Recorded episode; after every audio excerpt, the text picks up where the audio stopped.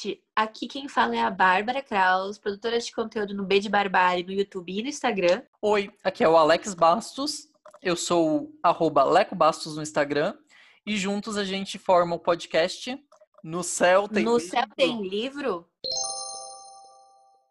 Olá, ouvintes! Esse episódio é especial dos nossos aniversários. E apesar de eu não acreditar em signo nenhum, em coisa alguma na vida, é, convidei a Bárbara pra gente fazer um episódio sobre signos, porque eu adoro a Marcia Sensitiva, é, Walter Mercado e odeio o Olavo de Carvalho. O Leco basicamente ele gosta da mitologia. É. Ai, signos, gente. Ele gosta deles. Não tem como não ignorar crenças e religião no mundo que a gente vive. É, é ser muito, sei lá, desligado. Não sei o que, que você acha sobre isso. Você é agnóstica, né? Sim. Mas eu gosto de acreditar em signo. Porque. Eu não sei. Eu acho que a gente sempre vai criar uma narrativa para acreditar em algumas coisas. Então, eu acho que faz parte da gente também, né? A gente, tipo, inventa motivos para acreditar no que a gente quiser. E aí tem coisas que a gente consegue criar motivos, tem coisas que a gente não consegue. Signos ainda me parece mais sensato que algumas outras coisas. Eu acho que eu acho que são, eu acho que o signo, apesar de eu não acreditar que rochas influenciem na personalidade das pessoas, rochas girando ao, ao redor de uma rocha, eu acho que ela é uma ótima ferramenta de análise da nossa personalidade, dos nossos erros, dos nossos defeitos. Pode não ser a melhor maneira, mas é uma maneira, né? Ainda assim. Sim, e eu acho que assim, né? Os signos, eles têm é, várias características. E eu acho que como a gente se descreve pelos signos é uma questão muito curiosa. Porque, independente de você acreditar ou não, mas quando eu digo pra você, ai, Leco, você é tal coisa, tal característica, você pode aceitar essa característica você pode refutar essa característica. E você pode argumentar com relação a ela. Né? Então, eu acho que às vezes o processo de como a gente aceita ou recusa algumas descrições nossas é mais interessante. Mas a gente veio aqui para quê? Para indicar um, um livro para cada signo. Eu falei um ligno. É um livro para cada signo. É, eu e a Bárbara decidimos dividir o, o zodíaco. É, cada um ficou com seis signos. E a Bárbara vai começar. A- as nossas dicas são baseadas nas características dos signos, né? Eu fiz uma, um uma lição de casa porque eu não entendo nada, são zero esquerda em signo. Então eu fiz um- uma anotação aqui básica de características. E com essas características eu decidi alguns títulos, né? É, na verdade, a gente vai dar a dica de um livro por signo. Isso, eu vou começar porque eu fiquei responsável por Ares, que é o primeiro signo do zodíaco. E exatamente por ser o primeiro signo do zodíaco, Ares é, é um signo impulsivo, de tomada de decisões rápidas. E, inclusive, eu gosto muito desse signo. E eu escolhi o Cotidiano da Mariela Travascio, que é uma autora argentina publicada pela Moinhos, porque esse livro Cotidiano, apesar dele parecer uma coisa bem lenta, bem o que o cotidiano realmente dá a entender, né, de dia a dia, ele mostra como as pequenas decisões que a gente toma, ou grandes decisões às vezes, elas estão inseridas no nosso dia a dia. E pode ser que a gente não perceba que a gente está tomando uma grande decisão. Então aqui ele fala de tudo, desde assim, uma decisão de trair o namorado, até um- a quebra de um bibelô, que faz uma pessoa perceber a fragilidade das amizades dela, até contos em que ela vai falar de suicídio. Então, por essa impulsividade, essa tomada de decisões, eu escolhi Cotidiano da Marina Travascio. É um livro ótimo de contos. Eu amei conhecer a escrita dessa autora. Eu não conheço essa autora, mas né, eu tenho que aumentar minha quantidade de autores latino-americanos. É, o meu signo, agora, da vez, é o touro. Eu vou ler aqui o que eu anotei, porque de cabeça eu não entendo nada, gente. Ele é regido pelo amor, amante da beleza, da graça e do que é o sensual, ligado a tudo que apresenta segurança e família.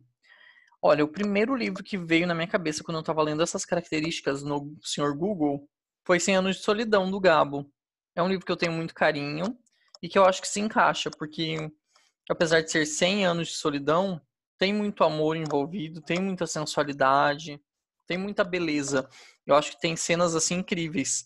Tem borboletas amarelas, tem peixes nadando numa chuva, é, em pleno ar, tem coisas muito marcantes assim que eu acho que só 100 anos de solidão trazem para quem é leitor de longa data que outras obras não conseguem. Não sei é, o que, que tu acha de 100 anos de solidão, Bárbara. Apesar que eu acho que ele serve para qualquer signo. É o tipo de, de livro universal, né? Eu gosto muito de 100 anos de solidão, mas eu li ele há muito tempo, do tipo... Eu li ele no ensino médio, no primeiro ano do ensino médio. Quando eu fiz ele pela primeira vez, foi de eu repetir de ano. Porque tem esse fato aí na, na breve história de Bárbara Kraus, acadêmica.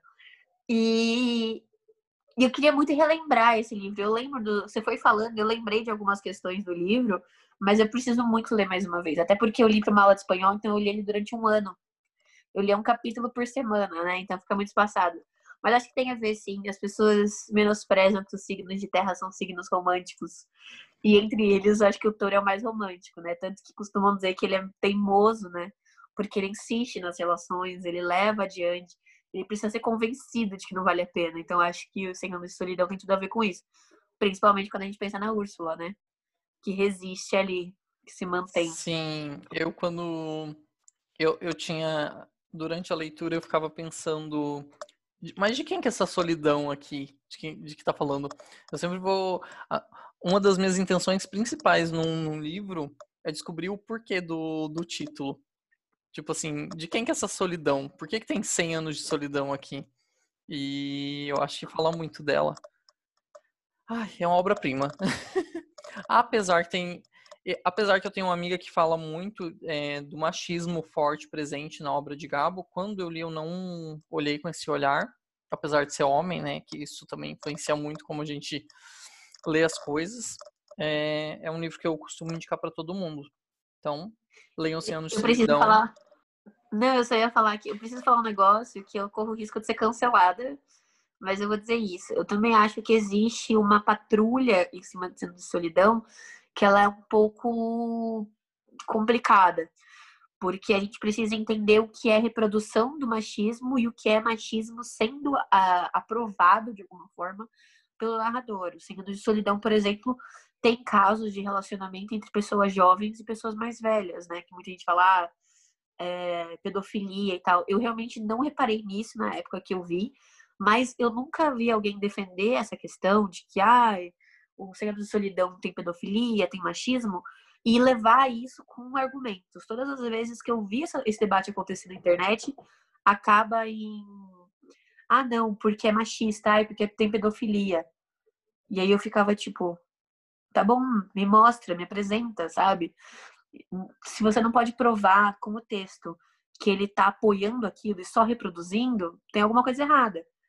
Se o livro reproduz uma pedofilia, eu não acho que é um problema, porque no mundo existe pedofilia.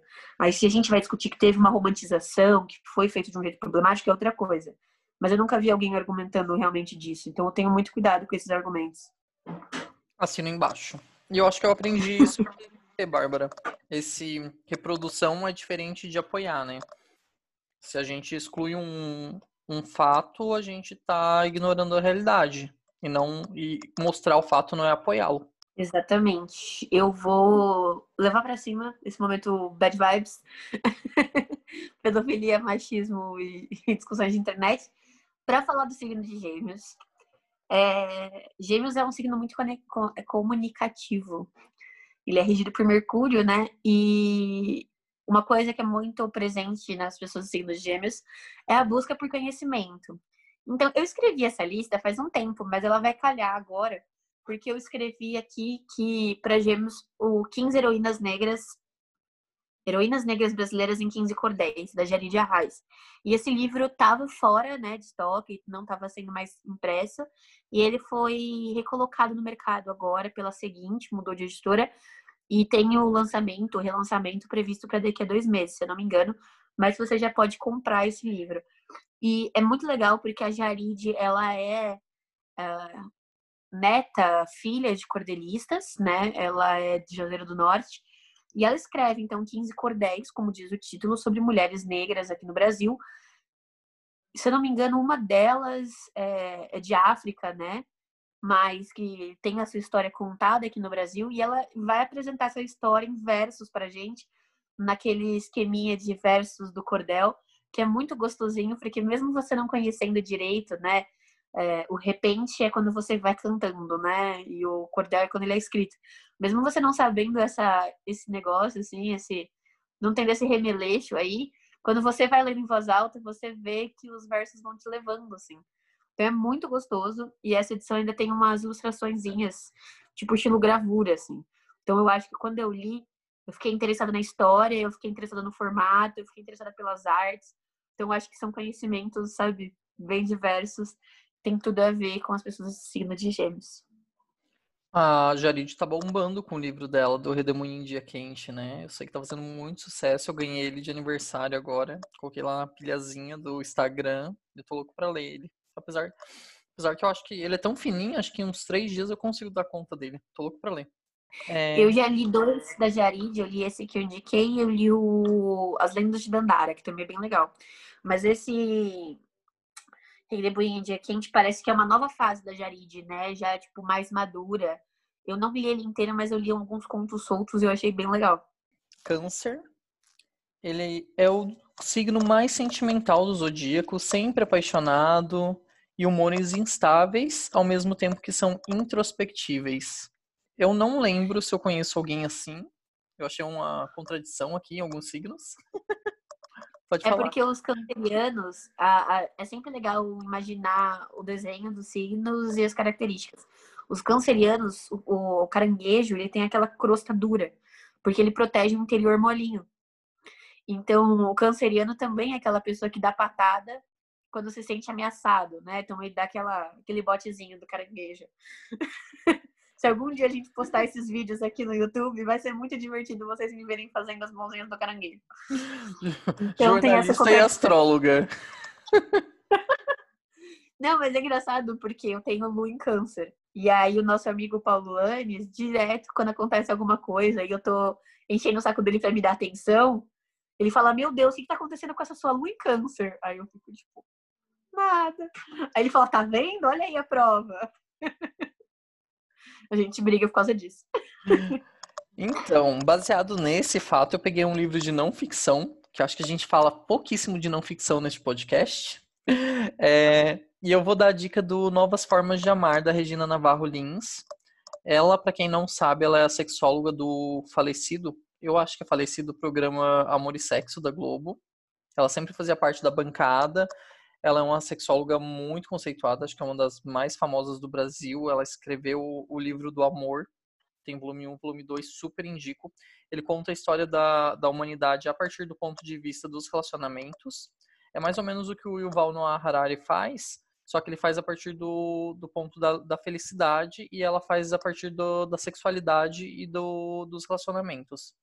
Só que nesse Novos Formas de Amar, ela vai falar mais de poliamor, de relacionamentos abertos, de como a gente enfrenta o ciúme. E eu achei uma. Ela escreve muito bem, assim, de forma geral, e eu gostei bastante dessa obra. Então eu indico para quem gosta de, de ler mais é, livros relacionados à sociologia ou sociedade, de forma geral, relacionamento, eu acho que é um, um bom ponto de partida começar por ela. E a gente tem que enaltecer todo mundo que passa toda a sua vida profissional ouvindo, doutora, meu amigo mandou perguntar, então já vale a pena ir enaltecer a pessoa, né, que aguentou todos esses anos. Sim, ela é uma mulher inteligentíssima, assim, você percebe quando ela fala, ela tem um, um canal no YouTube também, então fica a dica aí, vão atrás de Regina Navarro Lins para conhecer tanto a obra visual ou escrita dela. Pesquisarei, pesquisarei. O próximo livro é Leão. E o leão, como diz a própria figura, que vou continuar aqui no meu momento astróloga, o leão, essa questão da figura do animal, é exatamente porque ele é um animal que gosta de seus centros de atenções, que tem aquela juba lá que né, se mostra para todo mundo, ele é territorialista.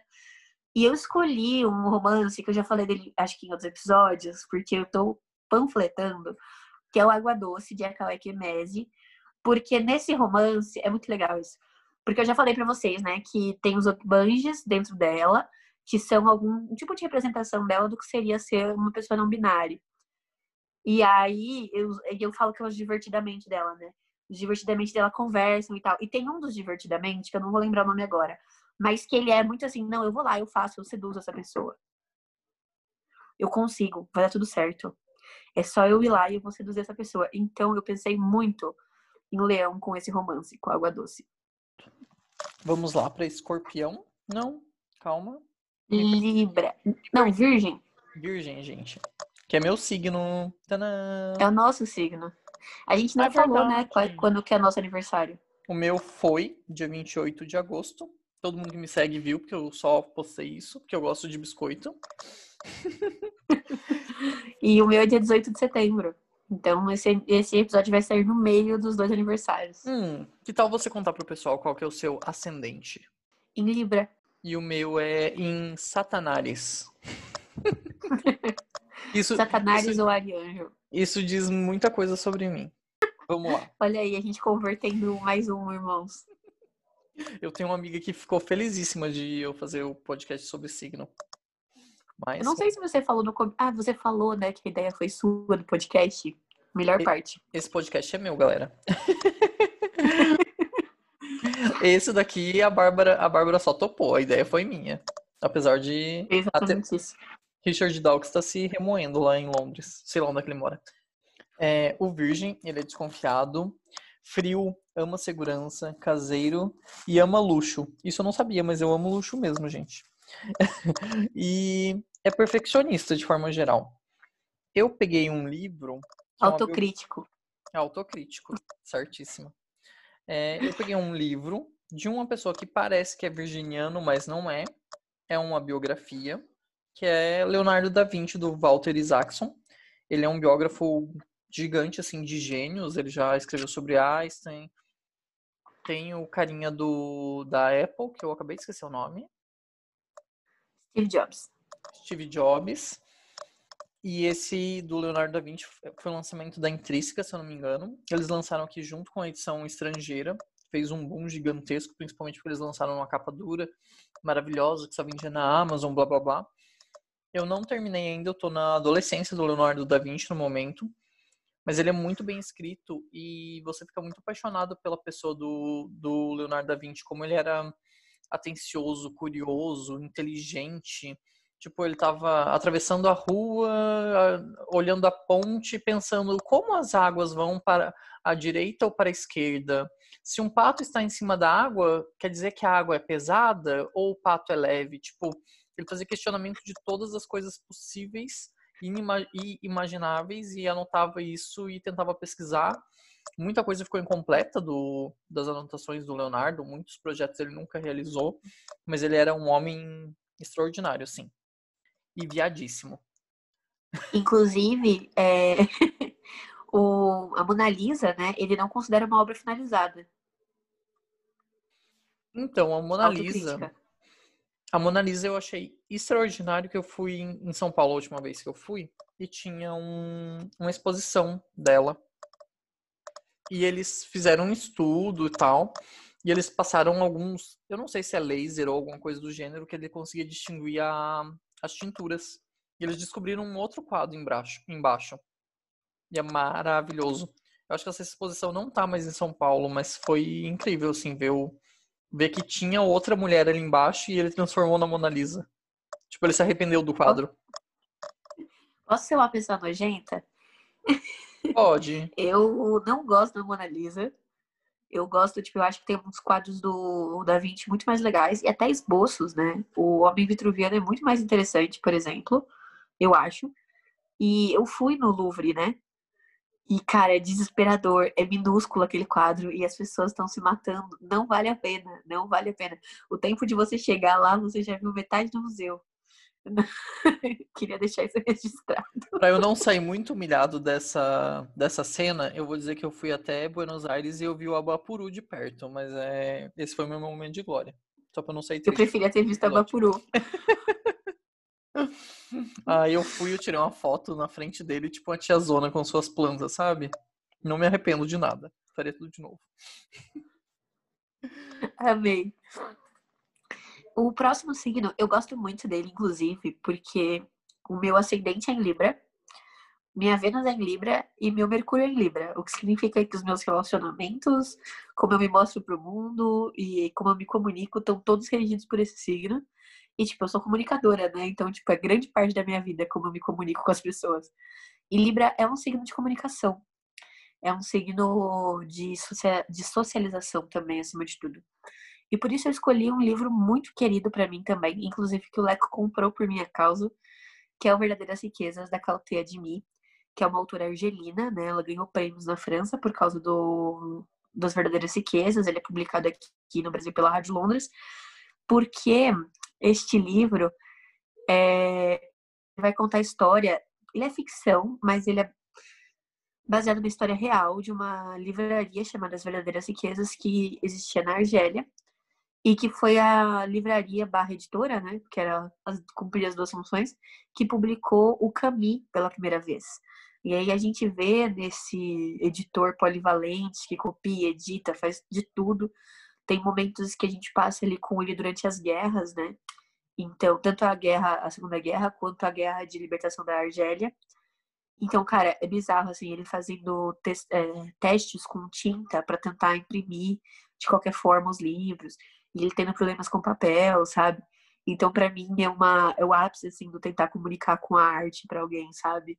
É um livro muito lindo. Eu virei a noite lendo, fiquei apaixonada por esse livro, sabe? Tipo, eu realmente estou falando para todo mundo ler, porque é lindo, lindo, lindo. É, o meu ainda tá. tô esperando é, uma, uma troca, né? Que ele veio com Sim, a colagem com errada. Defeitinho. Tô esperando, sem pressa. É, vamos lá pro meu próximo signo, que é o escorpião. Deixa eu pegar minha colinha aqui. Escorpião, ele é vingativo, ciumento, apaixonado pela vida e tem forte sentimento de justiça. Meu Deus, gente, eu tô me sentindo a própria Márcia Sensitiva falando isso. Vamos lá. Por conta disso, eu escolhi, e para quem leu vai entender, o Pedro Páramo do Juan Rufo. É um livro assim que, tipo, entrou na, no, no, na minha lista porque muita gente estava lendo. Eu acho que isso impulsionado pelo Bookster, que ele fez uma propaganda gigantesca desse livro. Eu já tinha pego emprestado há um tempo de um amigo, então estava aqui em casa parado. É, e estava na, na minha lista de leituras, tipo, da vida, porque eu tenho aquele livro da literatura. E, e tipo, eu sempre fico de olho no, nos romances que tem lá. E eu achei muito interessante apesar de ser o tipo de livro que precisa de releitura para você compreender melhor, eu acho que ele se classifica ali perto de Mrs. Dalloway, no sentido de que tem alguns. Tem, tem um pouquinho da história em, que diverge ali, então você fica meio perdido, o que está acontecendo aqui, eu não sei se eu tô certo, se a autora tá doida, se eu, se eu, se eu não prestei atenção. Mas enfim, tem, tem esse ar de interessante, mas é, ele tem essa coisa de vingança, de paixões, de querer investigar as coisas, e eu acho que fecha com esse signo. E me deu medo do, do, do signo de escorpião. Não, não sei se eu quero amizade com esse tipo de pessoa, gente. É por isso que falam mal deles na rua. É por isso que as velhas da rua falam mal de ti. o próprio meme. Mas o, o Rodolfo também, assim, não tirando a questão do Clube do Pedro, claro, mas eu acho que existe também agora, a gente tá vivendo. Eu não sei se é coisa da nossa bolha. Então, assim, se for da minha bolha, gente, por favor, me digam, né? Tipo, querida, se liga. Mas eu acho que a gente tá tendo uma retomada um pouco de alguns clássicos latino-americanos. E eu acho que isso se traduz muito, por exemplo, quando a gente vê uma, uma reimpressão do Pedro Páramo numa edição que não seja de bolso depois de tantos anos, sabe? O mesmo movimento das editoras de buscar mais tanto clássicos quanto contemporâneos latino-americanos, sabe? Eu acho que de alguma forma isso tá, tá vindo, sabe? Tipo, ondas mesmo do mercado editorial. E eu acho isso ótimo, eu acho isso incrível, maravilhoso. E se ninguém me der de aniversário o Pedro Páramo, eu vou ser obrigada a me dar. Então talvez vocês devam fazer uma vaquinha aí. Isso foi uma ameaça e ao mesmo tempo um pedido de socorro, galera. Exatamente. Ai, ai. Agora o próximo signo sou eu. É Sagitário. Eu gosto muito dos Sagitarianos. E depois que eu percebi que eu gostava de sagitarianos, eu achei vários sagitarianos ao meu redor. E a característica que eu mais gosto nos sagitarianos é que eles têm uma leveza absurda para lidar com as coisas.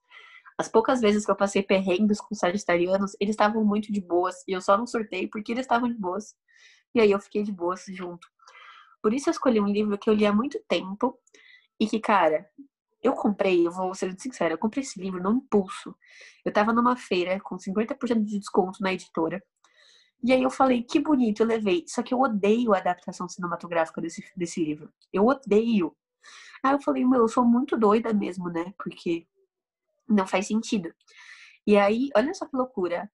Eu tava no bar do meu ex me deu alergia de alguma coisa e eu não parava de espirrar. E eu falei, meu, eu vou ficar no carro até passar alergia. E eu tava com os, os livros comprados no carro.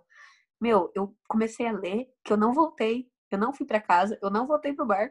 Eu fiquei lendo assim, ó, loucamente. E este livro é Forrest Gump, do Winston Groom. Eu realmente não gosto daquela adaptação cinematográfica e eu não acho que a adaptação tem nada a ver com o livro.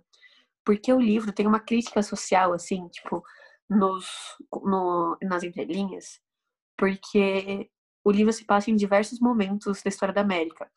E o Forrest Gump, ele realmente tem um problema, né? Ele pensa diferente das pessoas. Não é dito que ele tem, mas é claro que é uma patologia, não é não é uma não é da personalidade dele, né? Fica claro que é uma patologia no livro, pelo menos. Mas tem vários momentos em que ele tem umas sacadas e que isso de alguma forma enfrenta instituições do governo americano que são muito boas, são muito boas. Tem uma, eu não consigo lembrar qual que foi a tirada, mas eu pensei muito nessa parte. Tem uma parte que um amigo dele de, de fraternidade, assim, não tá conseguindo consertar o carro, porque acho que o pneu perdeu, tá sem os parafusos. E ele dá uma resposta tão simples para resolver que o cara fica puto, sabe? Então, tipo, na verdade tá falando assim, olha, Estados Unidos, vocês têm todas essas instituições e um cara que tem patologias consegue resolver os problemas muito mais rápido que vocês e tudo isso com uma leveza, sabe? É muito bom esse livro. E ainda tem uma um apêndice na edição da Aleph que explica por que, que foram feitas as modificações para adaptação cinematográfica. Algumas são completamente compreensíveis, do tipo, a altura que o livro fala que o Forrest tem é uma altura muito grande e muito difícil de achar um ator. Então eles tiveram que trocar e tal. Aí eles mudaram por causa disso o esporte que ele pratica, em vez de ser o futebol americano, ser uma corrida e tal. Mas teve algumas mudanças que foram porque o Forrest Gump foi um filme para ganhar o Oscar. Então eles retiraram a crítica porque isso não é muito aceito pela academia. Eles quiseram aproveitar a parte do Forrest Gump que aparecem pessoas famosas da história, né? Então eles investiram nesse lado e não no lado crítico. Mas o livro eu acho sensacional. Vale muito a pena. E essa edição, eu não sei se, se tem mais de uma edição, mas eu lembro muito da capa dura da Aleph, que era uma coisa maravilhosa, assim. E eu fiquei, ah, eu preciso comprar esse livro. E tinha uma promoção de 50% e eu acabei não comprando, então eu não, não li ele. É, esse livro ele tem uma capa branca, né? Ele é uma capa dura branca e ele tem uma jacket de dupla face, que é uma azul e uma laranja. E você inverte como você quiser. É muito bom. Eles têm muito bom gosto para os seus trabalhos. E é ilustrada pelo Rafael Coutinho, que é o filho da Laerte. Sim, é. Eu ia dizer que a Lef tem muito bom gosto, tirando a capa branca da mão esquerda da escuridão, que aquilo é bizarro porque suja tudo, mas enfim. Quem sou eu para criticar, né, gente? Sou só um, um leitor podcaster. Mero Agora, farmacêutico, como você costuma dizer. Um mero farmacêutico. É, o, pro... o próximo signo é o Capricórnio.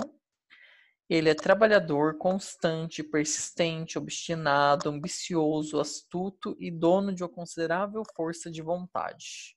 É uma ótima pessoa para você casar, gente, se você quer viver no luxo. O Capricorniano é uma pessoa que é muito. se atém muito à segurança material. Errado não tá, né? no mundo capitalismo, cap, no mundo capitalista, é, eu não consegui deixar de pensar em nenhum outro personagem é, com essas características, a não ser a Rafaela da personagem principal ou coadjuvante, eu não sei, do Amiga Genial. da Helena Ferrante, que eu não sei quem que é a Helena Ferrante, ninguém sabe ainda. Temos dúvidas.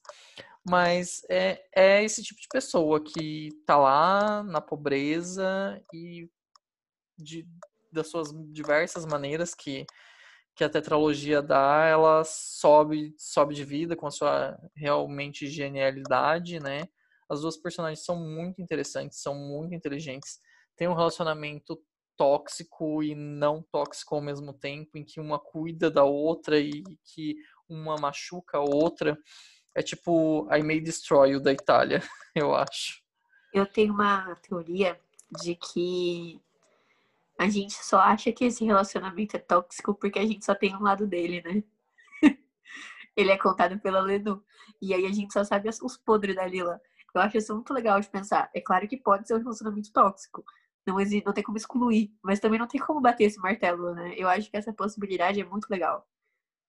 Eu gosto muito do sentido de. Parece um jogo de gato e rato, aquela coisa de.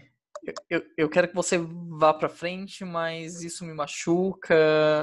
Eu não, eu não sei dizer, eu ainda tô no terceiro volume, eu não, eu li o primeiro volume em 2017, eu tô enrolando, então já fazem três anos. Li o segundo ano passado, comecei o terceiro esse ano, mas não, não finalizei ele. E, tipo, a sensação que eu tenho é que é muito bem escrito, é maravilhoso o, os relacionamentos que os personagens têm, mas eu não consigo entender se a relação das duas. É sobre uma amizade, mas é uma amizade muito estranha. Então, e é muito doido, né? Porque eu conversei com amigas minhas e metade delas tem essa impressão, né? E a outra metade falou assim pra mim: ah, eu tive uma amizade assim. Então é muito legal de ver que não é só uma questão aqui de, tipo, sermos protagonistas, né? Mulheres e leitores, homens ou mulheres, mas talvez de um pouco de experiência, né? Às vezes esses relacionamentos são mais próximos do que a gente imagina. Eu mesma consigo lembrar de uma amizade minha, assim vários momentos, coisas que aconteciam, me vinham flashes, assim, de eu mais nova, assim, uma amiga que eu tinha, e eu falava, caraca, sabe? Tipo, não é possível que mais alguém viveu isso, sabe? E aí vendo isso acontecer, e assim, eu sou amiga dessa pessoa até hoje, mas essa relação, sabe, de se bicar, de brigar, de voltar, de precisar dela e brigar de novo, era exatamente assim, esse gato e rato. Então eu acho interessante isso, né? Às vezes funciona mais para quem consegue se imergir, né, nessa, nessa relação das duas. Mas, e assim, o segundo e o terceiro livro, para mim, são os melhores da série. Então, aproveita o terceiro. Eu, eu gosto muito que a Ju, do, do podcast O Nome do Livro, ela fala que ela tem certeza que tem. Se não, se não é uma mulher escrevendo, tem mão de mulher ali, porque tem coisas que só mulher entende. E, tipo, eu, eu, eu acho que eu concordo com ela, sim. Qual o seu próximo? É, eu... Oi? Eu sou, eu, eu sou da teoria de que né, tem, tem a teoria de que é a Anitta Raia, né? Que seja a Helena Ferrante, tem a teoria de que seja o Domenico Stardoni, que é o marido da Anitta. E aí as pessoas falam assim, ah, mas é tão parecido. Cara, eu não acho que você pode ser uma tradutora, seu marido ser um autor, vocês viverem 40 anos juntos e vocês não pegarem manias de escrita um do outro. Vocês revisam o texto, vocês leem um do outro, vocês conversam, vocês têm referências em comum, sabe? Então eu gosto de pensar que é a Anitta, mas que se não for a Anitta, tem uma boa parte dela aí. Qual é o seu próximo signo, amiga? É aquário. Chora. Não, aquário é um signo que eu gosto, né? Eu, eu, inclusive, eu fiquei bem, bem feliz que eu peguei a maior parte dos signos que eu gosto, assim, porque aquário é um signo que eu acho que às vezes é difícil de lidar quando você é uma pessoa muito séria como eu. Então, por exemplo, eu já trabalhei com aquarianos e eu ficava, meu Deus, foca, me ajuda aqui. Porque você falou para o aquariano fazer um negócio que é, tipo, tá naquele foco ali, ele já tá pensando em todo o campo, sabe? Ele já quer expandir. O aquariano, ele é fora da caixinha, ele não gosta de limitações. E foi nisso que eu pensei quando eu trouxe esse livro aqui. E eu já falei dessa autora porque eu acho que é a minha recente paixão literária, que é a Patrícia Portela. Eu falei dela no episódio do Volney, mas eu vou falar especificamente do livro Dias Úteis. Por quê?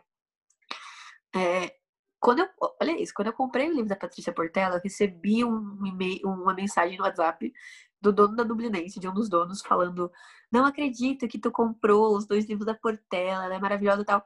E uma das coisas que ele dizia é: ela é uma mulher, uma autora radical e que não abre mão da própria literatura. E eu não entendi o que ele quis dizer até ler, né, com isso. Nossa, essa frase ficou ruim, né? Eu não entendi o que ele tinha querido dizer com isso até eu ler o livro. E a Patrícia Portela, nos dois livros dela, mas principalmente nos Dias Úteis, ela escreve com uma liberdade de algumas convenções que a gente tem na literatura. Então, enredo, começo, meio, fim, historinha, final, moral, explicação, descrição. Ela foge disso num nível em que ela fala, tipo, num... esse, esse livro ele se apresenta como ou um romance ou um livro de contos com prefácio de Dascalha e um pós-fácil por fazer. Mas eu acho que esses contos estão todos interligados e ela começa falando que ela muda de nomes. No final, ela tá falando que ela tá sendo exilada do próprio país porque ela mudou de corpo, sabe? Então, tipo, nada disso é fantasia ou ficção científica, sabe? É. Eu não sei nem explicar, mas trabalha muito no aspecto do subjetivo. E eu acho que isso é tão aquariano. eu, eu acho a capa muito interessante desse livro. Tem, é, parece um, um quadrozinho de um artista que ninguém conhece, mas que vai fazer muito sucesso. E eu, eu adoro que você faz o, a propaganda desse tipo de autor que, que não tá na grande mídia, assim. Acho que você, você traz muitas referências, Bárbara, pra gente. Obrigada. Eu, eu gosto dessa capa porque, de alguma maneira, me lembra uma pintura em azulejo. E isso é meio português, né? Sim. Mas a literatura portuguesa eu acho que vai bombar aqui no futuro. Tipo, agora a gente tá na onda dos nigerianos e tal. A gente sabe que, que isso faz parte do mercado, né? Mas acho que vai vir mais coisa portuguesa aí. Espero também. É os que eu li foram bons, assim. Foram bons contatos que eu tive. Não, a gente também precisa resgatar um pouco da, da literatura africana de língua portuguesa, né? eu fico abismada, mesmo na minha estante, que eu olho e se eu penso nos africanos que eu li, eu li mais africanos de língua inglesa do que de língua portuguesa. O que não faz sentido, porque você não paga tradutor, você tem mais acesso ao original, né, quando a gente pensa no mercado editorial. Mas é uma questão de procura, né? E aí os portugueses, que é, os africanos de língua portuguesa que a gente lê, majoritariamente é o Mia Couto e o Pepetela, que são dois homens brancos. O Pepetela ainda, se eu não me engano, posso estar, me corrija se eu estiver errada, mas ele é, tipo, português que acabou indo para Angola e, inclusive, lutou do lado dos portugueses na época da libertação. Depois mudou de lado. Posso estar errado. Faz muito tempo que eu li Mayombe, gente. Mas, pelo que eu me lembro, é isso, né? E aí, por exemplo, a única africana de língua portuguesa que eu li foi a Paulina Chiziane. Que o livro mais famoso dela, o Niquete, está fora de mercado faz muito tempo. Tem, tem muita coisa para ser resgatada, assim, por editoras pequenas. Pessoal da Pinard nos ouça, ouça esse episódio e pegue as dicas de Bárbara. Paulo, corre aqui. É, agora eu vou pro meu último signo. Esse episódio eu acho que vai ser mais curtinho que os outros, povo. Nos perdoe, a gente tá gravando, são meia-noite e 45. É... Valorize o produtor de conteúdo que não dorme por você. Sim. Ou, ou a gente acorda no domingo cedo para gravar.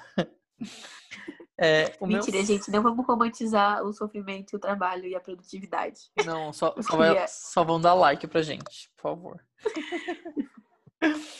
é, o meu último signo é peixes. É, for, foi, peguei características bem rapidinhas, né? Resumidas. Eles são intensos, verdadeiros e inseguros sonhadores. Deixa eu, eu não... contar um, Pode falar. uma curiosidade Pra gente que é virginiano. O peixes é o nosso signo oposto complementar. Ou Significa seja, que tem cor. Ou é, seja, tipo, seu namorado tem que ser esse signo? Não. não, tem nada a ver. Não? Porque o, a parte de relacionamento separar tem a ver agora. com a partir de relacionamento tem a ver com Vênus, não com Vênus e Marte, não com o Sol. Mas peixes é como se ele tivesse as características de Virgem só que espelhadas. Então, por exemplo, enquanto o Virgínia não é uma pessoa prática, se ele vê alguém na rua e fala assim, tá tudo bem, você se ralou, precisa de um copo d'água, precisa desinfectar esse machucado, o, o pisciniano fala assim: Você tá bem? Como você se sente? Você quer me contar? Ele vai pra parte psicológica não pra parte prática, entendeu? Mas ele tem o mesmo cuidado que o virginiano. Olha aí, curiosidades. Bárbara sensitiva. Só não vê fantasma, espero. É, espero que não. Ai, gente, eu não entendo nada de signo, eu só concordo com a Bárbara. Se ela tiver errada, vocês vão lá no Instagram dela e briguem com ela. Mas então, eu vou roubar porque este podcast é nosso e a gente pode fazer o que a gente quiser nele. É, eu não vou dar um romance, mas eu vou dar uma história em quadrinhos, que para mim é literatura sim. Quem não quiser, quem não achar que não é, foda-se. Sai do nosso parquinho agora. Não vem brincar com a gente. Mas enfim, é... eu peguei uma trilogia que o Christian Assunção estava fazendo maior furdunço, que era maravilhosa. Eu peguei numa promoção e é o Bonnie do Jeff Smith. São três livros. Na verdade, são, são vários, é, são várias HQs que eles juntaram para fazer essas três, né? Ela foi lançada, se eu não me engano, sei lá, durou uns 10 anos, talvez mais para toda a obra ser lançada. E é a história de três primos, que Bonnie é o sobrenome deles, né? Então tem o Fone Bonnie, tem o Smalley Bonnie e o Foney Bonnie. E eles vão viver as aventuras e o... começa uma história bobinha, assim, você não, não sabe onde que vai chegar e tal. E ela vai desenvolvendo, vai tendo. Eles chegam no vilarejo, vai ter política, vai ter. É, grandes escolhidos, vai ter princesa, guerra, dragão e tipo é tudo que a gente precisa para desopilar assim tá nessa HQ. Ela é muito bonita, tem algumas críticas bem subjetivas assim que você vai encontrar é, os personagens falando tipo, ai, olha o efeito manada aqui, tipo do nada, simplesmente você tá lá lendo e daqui a pouco surge alguma alguma coisa do mundo real, alguma crítica. E eu acho muito interessante ler HQ de vez em quando pra gente ver o mundo com outros olhos, a, a não ser a literatura, né? Ter um desenho, uma obra de arte. Que quer ou não, acho que desenho é, é mais antigo que a literatura em si pra gente. E eu acho que faz bem pra alma, né? Voltar a ser criança um pouquinho. E eu acho que tem uma. Existe preconceito, né, com relação às HQs, porque as pessoas pensam em gibi, né? Tipo, gibizinho de banca da turma da Mônica. Que eu já acho que tem uma puta diferença quando a gente pensa, por exemplo, nas graphics MSP, né? Já é outra coisa. E aí é porque os públicos são diferentes, então tem uma intenção diferente por trás. É, o Leco ganhou um livro de presente, que é um dos meus quadrinhos favoritos, que é Habib, de Craig Thompson. E eu tive pesadelos com o Habib, porque ele fala de uma questão que para mim é muito pesada, assim, é muito particular. Eu não acho que praticamente mais ninguém teve pesadelos com o Habib, mas eu lembro de ter pesadelos com o Habib. E aí, assim, é, eu posso falar que nenhum livro que me fez sonhar a respeito é menor do que o Habib, só por causa disso? Não faz sentido, né? Mas para vocês verem como mexeu de uma forma muito intrínseca comigo. E e o próprio Habib, assim, né? Ele, o Craig Thompson faz um estudo da, da escrita árabe. Ele demora anos aprendendo alguns significados e ele aplica isso na história, você vai ver quando você lê. Então, assim, é um trabalho de pesquisa gigantesco, sabe? Que é completamente descreditado porque as pessoas fazem a relação com o gibi, né? Outro que é foda é o Angola Janga também. Maravilhoso. Indico muito. Queria deixar aqui registrado. É que hoje, hoje, inclusive, eu estava pensando nisso, né, Bárbara? Tipo, a partir o que, que é literatura? A partir do momento que a, a oralidade é transformada em palavras, é literatura? Tanto que a gente teve um Nobel de literatura que é um cantor, né? Que é um compositor. Ele teria que ter escrito livros para poder ganhar esse Nobel? Tipo, eu acho que é um pouco injusto. Não, detalhe, ele até escreveu, mas o discurso do eh, dizem que os livros não fazem nenhum sentido, mas o discurso do prêmio dele é exatamente falando dele como artista como um todo, né? Não como necessariamente um autor de livros, né? E aí as pessoas podem falar, ah, mas quando você compõe, você escreve. Sim, a gente sabe que quando você compõe, você tem que escrever a música. A gente não pressupõe que a pessoa decora de uma primeira vez e repete para sempre. Mas é, essa questão do leque é muito importante, porque já tiveram amigos meus que vieram falar assim, Bárbara, quando você faz o seu balanço de leituras, você inclui quadrinhos? Ué, eu não li? Eu não sentei com ele no meu colo e li as palavras e entendi a história e fechei o livro igualzinho todos os outros, sabe? Mas existe essa diferenciação, né? E uma desvalorização que eu acho boba, né? Tem quadrinhos super premiados, né? Eu tô com um aqui, por exemplo, do Rafael Coutinho, que a gente falou, Mensur, que falam muito bem também dele. A gente tem que pensar que tudo passa por uh, sinais, né? Sejam eles de fala, sejam sinais gráficos, e que todas as formas são válidas. Se um quadrinho não é literatura, por que, que um audiobook é? Não é uma história sendo contada? Então, fica aí uma, um possível episódio futuro sobre literatura oral, quadrinhos, muitos assuntos. Vai dar pano pra manga, galera. é, Bárbara, a gente acabou o signo ou só tem mais um? Eu tô perdido. Qual foi o último que você falou? Foi peixes. Acabou. Acabou? É, então, só voltando ali, quem a gente falou o cantor, o cantor, mas é o Bob Dylan, né? A gente só falou o cantor que ganhou o, o Nobel, mas a gente não falou quem que era a pessoa. Não, é... e eu tava lendo um, um, conto sobre o Bob Dylan ontem, então acho que tava muito na minha cabeça que era ele, eu até me liguei. é... Mais alguma, alguma coisa que você queira acrescentar na nossa conversa de hoje, Bárbara? Eu queria dizer que este mês leremos Fome, uma autobiografia do meu corpo, do Roxane Gay, para o nosso Clube do Livro do podcast. A nossa convidada do, do mês vai ser a Jéssica Balbino, que ela também tem um podcast que é o Rabiscos, mas ela produz conteúdo em vários lugares, tanto sobre a questão da literatura quanto com relação ao combate à gordofobia, todas as vertentes aí, né? A gente sabe que existem a questão dos gordos, do body positive, etc. E ela fala sobre isso nos, nos canais dela. Ela é uma puta referência para mim nesse sentido. Eu sempre que tem polêmica, eu vou lá ver o que a Jéssica disse, vou pegar ali um, a sabedoria dela um pouquinho. E é um dos livros favoritos dela, esse da Roxane. Eu tô muito empolgada para ler, eu não comecei ainda. O Leco já terminou. É, e para quem fica, ficou interessado, né, quem, quem já conhece ou tem um livro em casa, quer ler, a gente tem um grupo de leitura, pode ir lá no nosso Instagram, arroba no céu tem livro, tem o Linktree, você vai clicar e vai cair direto no nosso grupo do WhatsApp para discussão desse livro. A gente, desse, a gente acabou não fazendo um, crono, uma, um cronograma para a leitura desse livro, e até eu achei legal não fazer, porque ele não, não é uma história...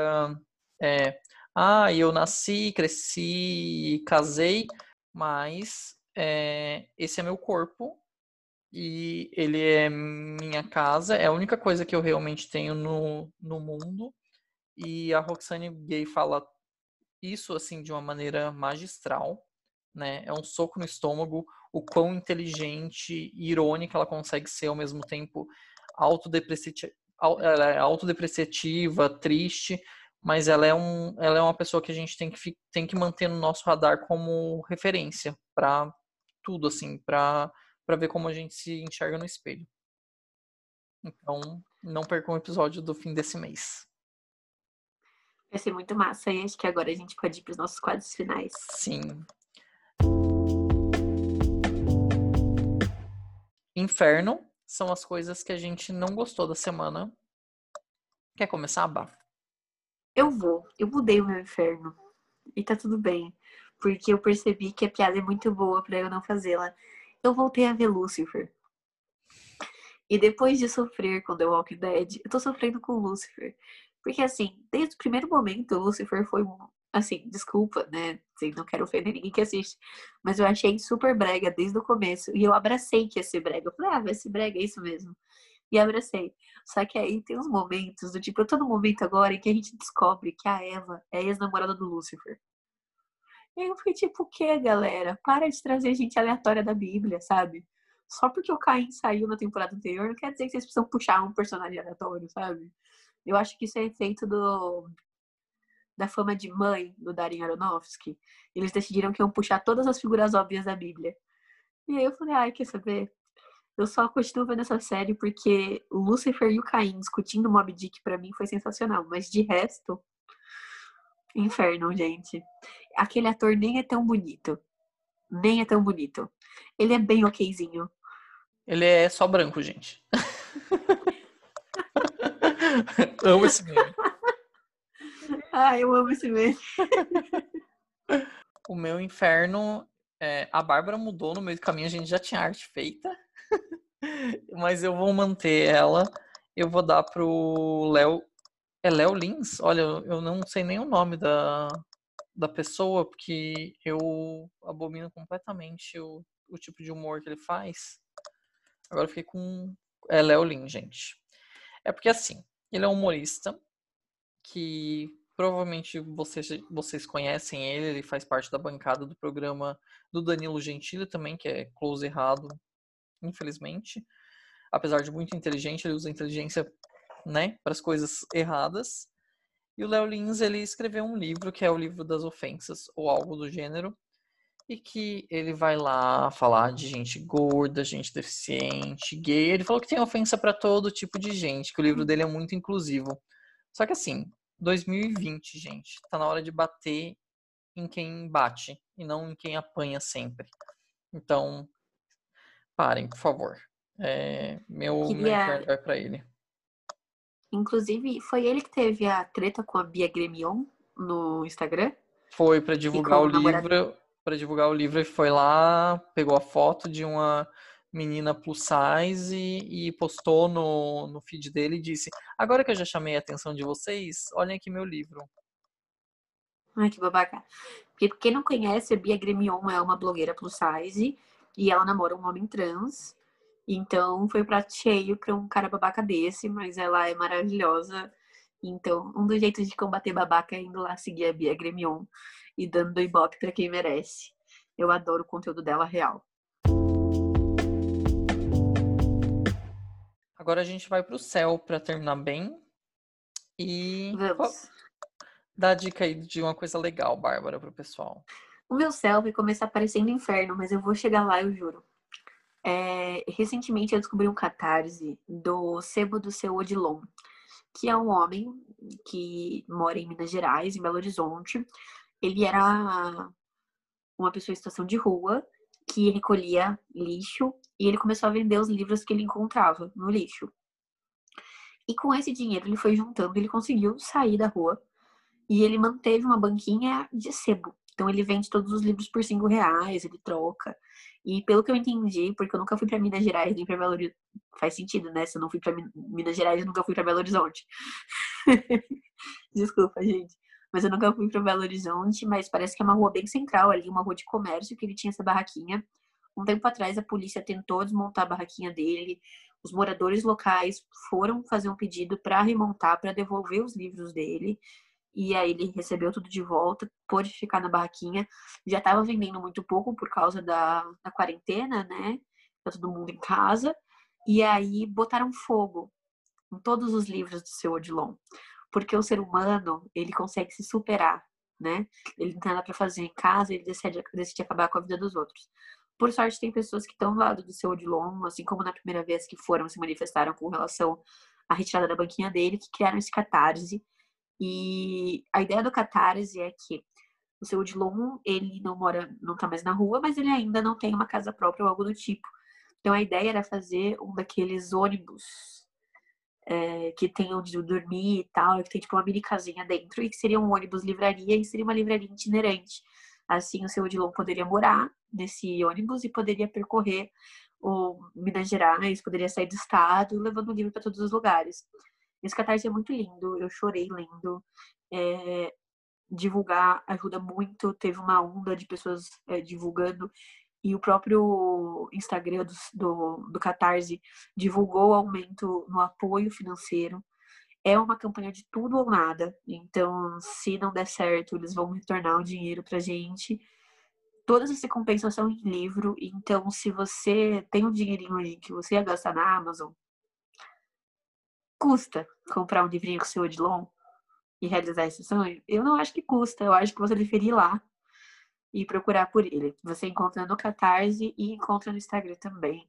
É, eu também mantenho contato com eles, vou mandar alguns livros pro seu Odilon também, pro sebo dele, então ajuda como pode todo mundo, financeiramente, com divulgação, com livro, e aí a gente vai construindo essas coisas juntos. né? Eu acho que, eu não sei, eu me sinto, eu sou uma pessoa vingativa, eu gosto que essas coisas deem certo, sabe? Para mostrar pra pessoa que fez esse absurdo que não adianta, sabe? Eu quero sempre que não adiante. A melhor vingança é viver feliz, né? E março do ano que vem, se tudo der certo e a pandemia tiver pelo menos diminuído, eu pretendo ir para Minas Gerais e eu vou separar uns livrinhos na minha mala para deixar lá com ele. Vou ter esse prazer de entregar em mãos, se tudo der certo. É... O meu céu, na verdade, também começa com o inferno, né? vou, fazer que nem a Bárbara, vou, prometo que eu vou chegar lá. Mas eu acho que eu já tinha comentado. Eu acho que eu já tinha comentado do livro Território Lovecraft, que foi lançado pela Intrínseca. O nome do autor é Matt Ruff. E ele é um escritor branco, mas a proposta do livro fala muito com as pessoas negras ele pegou todas as lendas ou as lendas mais famosas dos contos do Lovecraft, que era assumidamente racista, né? Tem muito resquício disso nas obras dele, e ele pegou isso para ressignificar. Então ele pegou personagens negros e colocou durante as leis de Jim Crow nos Estados Unidos. Então essas pessoas passam por experiências bem negativas é, em algumas cidades do sul dos Estados Unidos, né? Tentando não serem assassinados por pessoas brancas, tentando não é, serem enforcados, levarem tiro, enfim. E ao mesmo tempo ele, ele coloca o racismo e monstros é, espaciais, monstros gigantescos Lovecraftianos, acho que é isso. E eles fizeram a série, a HBO comprou os direitos. Quem está fazendo é o Jordan Peele, ele é o diretor de Corra, de Nós e do Além da Imaginação, a última temporada que rolou, junto com o, um dos produtores da, da série Lost. J.J. Abrams, não é? J.J. Abrams, isso, obrigado. E o primeiro episódio eu assisti e foi maravilhoso, porque eu já tinha lido os episódios correspondentes, os capítulos correspondentes do livro, e você percebe nitidamente que o monstro da história não são. É, não é nada sobrenatural. São pessoas brancas e o seu racismo. E as atuações estão excelentes e você fica o tempo inteiro angustiado com as situações que esses personagens entram e você fica se sentindo muito mal por esse tipo de coisa acontecer e ter, e ter existido no nível é, gigante desse e ainda acontecer de outras maneiras hoje em dia. Então, a dica é, vão... É, a, a HBO liberou no, no YouTube o primeiro episódio da série. É, essa semana a gente vai pro terceiro episódio. Quer dizer, fomos já pro terceiro episódio, vamos pro quarto. Então, fica a dica. Quem tiver interesse, vá, procure o livro, leia o livro primeiro ou assista a série. Mas é isso, eu acho que a gente tem que aprender com as obras de arte para, ao menor sinal de racismo, xenofobia, machismo, LGBTfobia, a gente está preparado para ir contra. E a gente está falando aqui, né, hoje de vários gêneros subestimados. Acho que terror é um gênero super subestimado. E as pessoas esquecem o quanto muitas vezes esses monstros são metáforas, né? É, os vampiros não existiram até as pessoas perceberem que dava para transmitir coisas pelo sangue, como doenças, por exemplo. Então não é uma coincidência, sabe? É uma referência histórica. E talvez uh, ninguém é obrigado a saber. Mas quando você critica uma coisa que você não conhece, talvez seja mais falta de conhecimento do que incapacidade da obra, né? E aí vale a gente dar sempre aquela pesquisadinha para entender. Eu gosto muito dessa vibe de. Ai, eu sou suspeita para dizer, mas eu gosto muito dessa vibe de terrores sociais, né? Que estão sempre essa camada. O problema é que eu sou o quê? Muito cagona para filme de terror. Eu não assisti nada do Jordan Peele, porque eu tenho medo de ficar sozinha em casa depois. Mas um dia, quem sabe, eu supere isso. Achemos a fraqueza de uma mulher e é filme de terror. Não, Bárbara, mas eu sei que você vai gostar, sim. Chama seu pai aí pra, pra assistir a série, pelo menos. Acho que vocês vão curtir. É, é isso, galera. Obrigado por terem ouvido até aqui. Procurem a gente no Instagram, tanto os pessoais quanto do podcast. É, o arroba no céu tem livro, lá a gente posta todas as dicas que a gente deu aqui. É, de vez em quando a gente aparece lá falando com os nossos filtros de nuvem de anjinho. E obrigado, até o próximo episódio, galera. Beijo. Beijo.